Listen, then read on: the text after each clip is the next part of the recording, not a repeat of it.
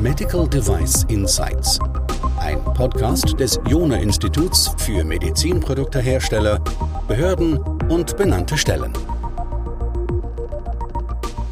Willkommen zum nächsten Podcast. Üblicherweise geht es ja hier im Podcast vor allem darum, Streitereien oder Konflikte, die die Hersteller mit den Behörden haben, zu diskutieren, Lösungsansätze zu finden und regulatorische Anforderungen zu klären. Doch manchmal gibt es auch Streitereien nicht zwischen Behörden oder benannten Stellen und Herstellern, sondern beispielsweise zwischen Herstellern und deren Kunden, also den Betreibern, den Krankenhäusern. Und da bewegt man sich dann oft im Bereich der Handelsstreitigkeiten. Heute habe ich jemand hier am Telefon, der seit vielen, vielen Jahren sich um solche Handelsstreitigkeiten kümmert. Es ist Dr. Reit, der 17 Jahre Entwicklungs Leiter und später Geschäftsführer eines mittelständigen Medizinprodukteherstellers war. Herr Reit, könnten Sie sich ganz kurz vorstellen, bitte? Ich war seit 1987 als Sachverständiger für Röntgendiagnostikanlagen öffentlich bestellt und habe diese Sachverständigentätigkeit bis 2017 ausgeübt, in der Hauptsache im Auftrag von Gerichten in Handelsstreitigkeiten zwischen verschiedenen Parteien, oftmals aber auch im Auftrag von privaten Betreibern von Röntgenanlagen oder auch für Versicherungen, wenn es um Ersatzforderungen bei Schäden ging, die durch die Versicherungen ersetzt werden sollten. Sie haben uns schon erste Beispiele gerade eben genannt gehabt äh, zum Thema Handelsstreitigkeiten. Könnten Sie uns noch weitere nennen? Also wer hier mit wem um was gestritten hat? In den meisten Fällen sind die Betreiber von äh, Röntgensystemen mit ihren Lieferanten oder mit ihren Servicebetrieben in Streit geraten, wenn die Systeme nicht erwartungsgemäß äh, gearbeitet haben, wenn Fehler zu beanstanden waren oder wenn die äh, Reparaturen nicht ordnungsgemäß oder erwartungsgemäß ausgeführt worden sind. Das war die Hauptgruppe von Streitigkeiten, aber es konnten auch Personen, die gar nicht in das ursprüngliche Handelsgeschäft einbezogen waren, in Streit geraten mit den Betreibern dieser Systeme wenn Sie bei einer anderen Arbeit unversehens einen Schaden an dem System verursacht haben. Das kann durch Transport geschehen oder durch andere Arbeiten in dem gleichen Raum, der dann eine Schädigung des, äh, der Röntgenanlage verursacht hat. In solchen Fällen trat dann meistens die Haftpflichtversicherung des Schädigers ein. Um die Höhe des Schadens wurde dann gestritten. Sie haben jetzt ja gerade eben den äh, die Sache mit der Haftpflichtversicherung äh, angesprochen gehabt. Was war hier genau, was ist da genau passiert und was war der Streitfall? Ich kann Ihnen ein Beispiel nennen. Da ist ein äh, Computertomograph äh, neu installiert worden in einem Krankenhaus. Zugleich ist aber auch ein, äh, ein Kühlsystem in der Decke installiert worden und an diesem Kühlsystem war eine Leitung undicht. Daraufhin sind einige Liter Kühlflüssigkeit ausgelaufen und unglücklicherweise in die Lüftungsschlitze des Computertomographen hineingelaufen und dann war der Streit natürlich, wie groß ist der Schaden, der dadurch am Computertomographen entstanden ist? Ist es ein Totalschaden oder lässt es sich irgendwie äh, reparieren? Und da ging es durchaus um Streitwerte von etwas über einer Million. Das ist jetzt ein sehr hoher Fall, vermute ich mal, oder sind es typische Summen, um die es dabei geht? Nein, das sind schon Ausnahmen, zumindest bei den Fällen, die ich bearbeitet habe.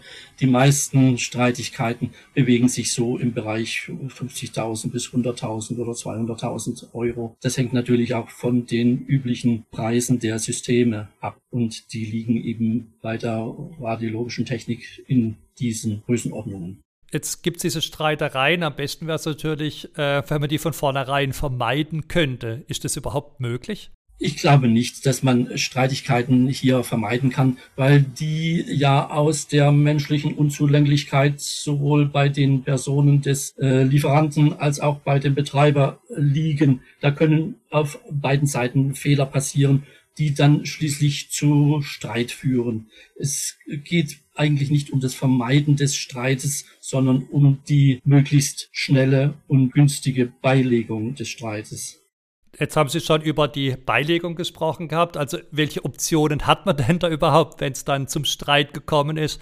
Und welche dieser Optionen würden Sie besonders empfehlen? Wenn man einen handfesten, ernsthaften Streit mit einer anderen Person oder Firma hat, handelsrechtlicher Art, dann wird in den meisten Fällen nichts anderes übrig bleiben, als vor Gericht zu gehen und Klage zu erheben. Das muss man schon deshalb machen, um seine Forderungen nicht verjähren zu lassen. Alle diese Forderungen verjähren ja je nach äh, Art der Forderung. Aber damit ist es nicht getan, denn die Gerichtsverfahren ziehen sich lange, lange hin über viele Jahre, was man wahrscheinlich nicht äh, von vornherein erwartet. Und deshalb muss man sehen, dass man diese Verfahren abkürzen kann und das geht nur über eine außergerichtliche Einigung mit der Gegenpartei. Und zu diesem Schritt rate ich in jedem Fall, denn das Ausfechten der äh, Gerichtsverfahren bis zum bitteren Ende ist sehr langwierig und kostspielig für beide Seiten. Das heißt, Sie raten auf der einen Seite, dass man vielleicht schon vor Gericht geht, um äh, Verjährungsfristen einhalten zu können, aber auf der anderen Seite parallel dazu eben auch einen außergerichtlichen, eine außergerichtliche Einigung zu erreichen. Wie gehen Sie denn dabei vor, um die beiden Streitparteien äh, dazu zu bringen, sich außergerichtlich zu einigen? Es ist ein Unterschied, ob beide Parteien schon willens sind, sich außergerichtlich zu einigen.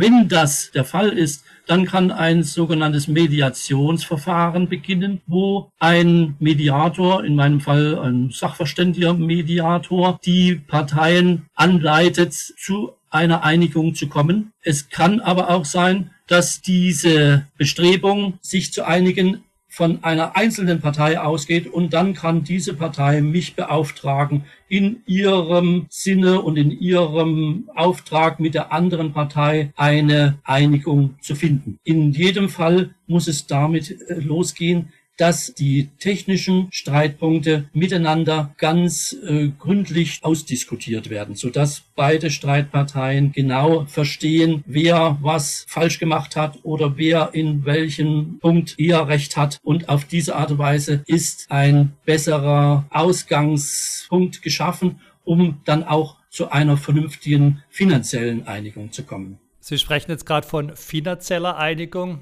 Geht es also hier immer sozusagen nur darum, wer wem wie viel bezahlt oder kann man in diese Gleichung auch noch andere Parameter mit einfließen lassen? Natürlich geht es bei Handelsstreitigkeiten immer um eine gewisse Geldsumme, die die eine Partei von der anderen Partei fordert. Also die Klägerpartei fordert etwas von der Gegenpartei, was sie in einem Geldbetrag benennen muss. Aber bei solcher Einigung, die außergerichtlich geschieht, ist ja nicht nur ein Geldbetrag zu finden, der letztendlich von der einen Partei an die andere zu zahlen ist, sondern es lassen sich noch mehr Dinge mit einbeziehen in die Einigung, die nicht direkt in Geld ausgedrückt werden kann, wie zum Beispiel die Fortführung einer Geschäftsbeziehung, der Ankauf äh, eines äh, neuen Systems, der Rückkauf äh, einer Altanlage oder die Verlängerung von Garantiefristen.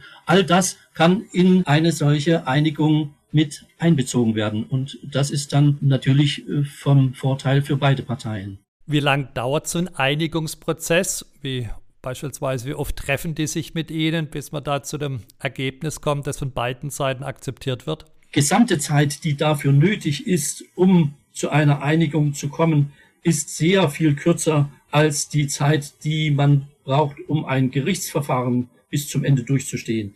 Gerichtsverfahren auf diesen äh, Gebieten dauern normalerweise fünf, sechs bis zehn Jahre und länger, wogegen ein solcher Einigungsversuch außergerichtlich mit einem Vermittler oder Mediator durchaus in wenigen Monaten zu Ende gebracht werden kann. Ich würde mal schätzen drei, vier Monate. Wenn nach dieser Zeit nichts möglich ist, wirklich keine Einigung sich erahnen lässt, dann muss man die Sache aufgeben. Dann hat es eben nicht geklappt.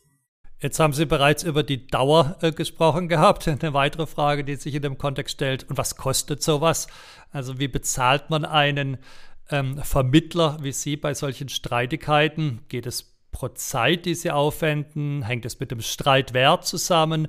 Äh, Gibt es da irgendwie eine Art Erfolgsbeteiligung? Es ist üblich, dass der Vermittler oder Moderator seine aufgewandte Zeit in Rechnung stellt.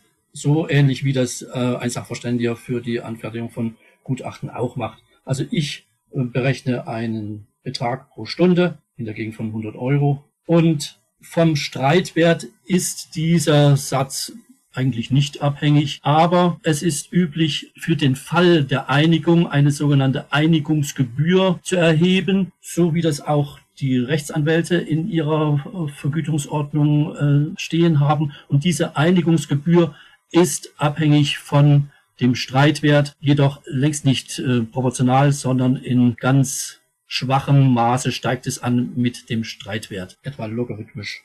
Äh, jetzt haben wir gerade über die Einigungsgebühr bereits gesprochen gehabt. Ähm, wie, in wie vielen Fällen schaffen Sie es, dass sich diese beiden Parteien miteinander einigen? Wenn überhaupt der Auftrag zur Vermittlung gegeben wird, dann ist ja die Bereitschaft zumindest bei einer Partei schon vorhanden. Dann ist die Wahrscheinlichkeit so etwa 50 Prozent. Wenn eine Mediation in Auftrag gegeben wird, das heißt, wenn beide Parteien eine außergerichtliche Einigung anstreben, dann ist ja auch der gute Wille bei beiden Parteien vorhanden und dann ist die Wahrscheinlichkeit einer tatsächlichen Einigung noch viel höher. Ich würde mal so schätzen 80, 90 Prozent. Herr Dr. Reit, ich danke Ihnen ganz herzlich für dieses Gespräch. Dankeschön.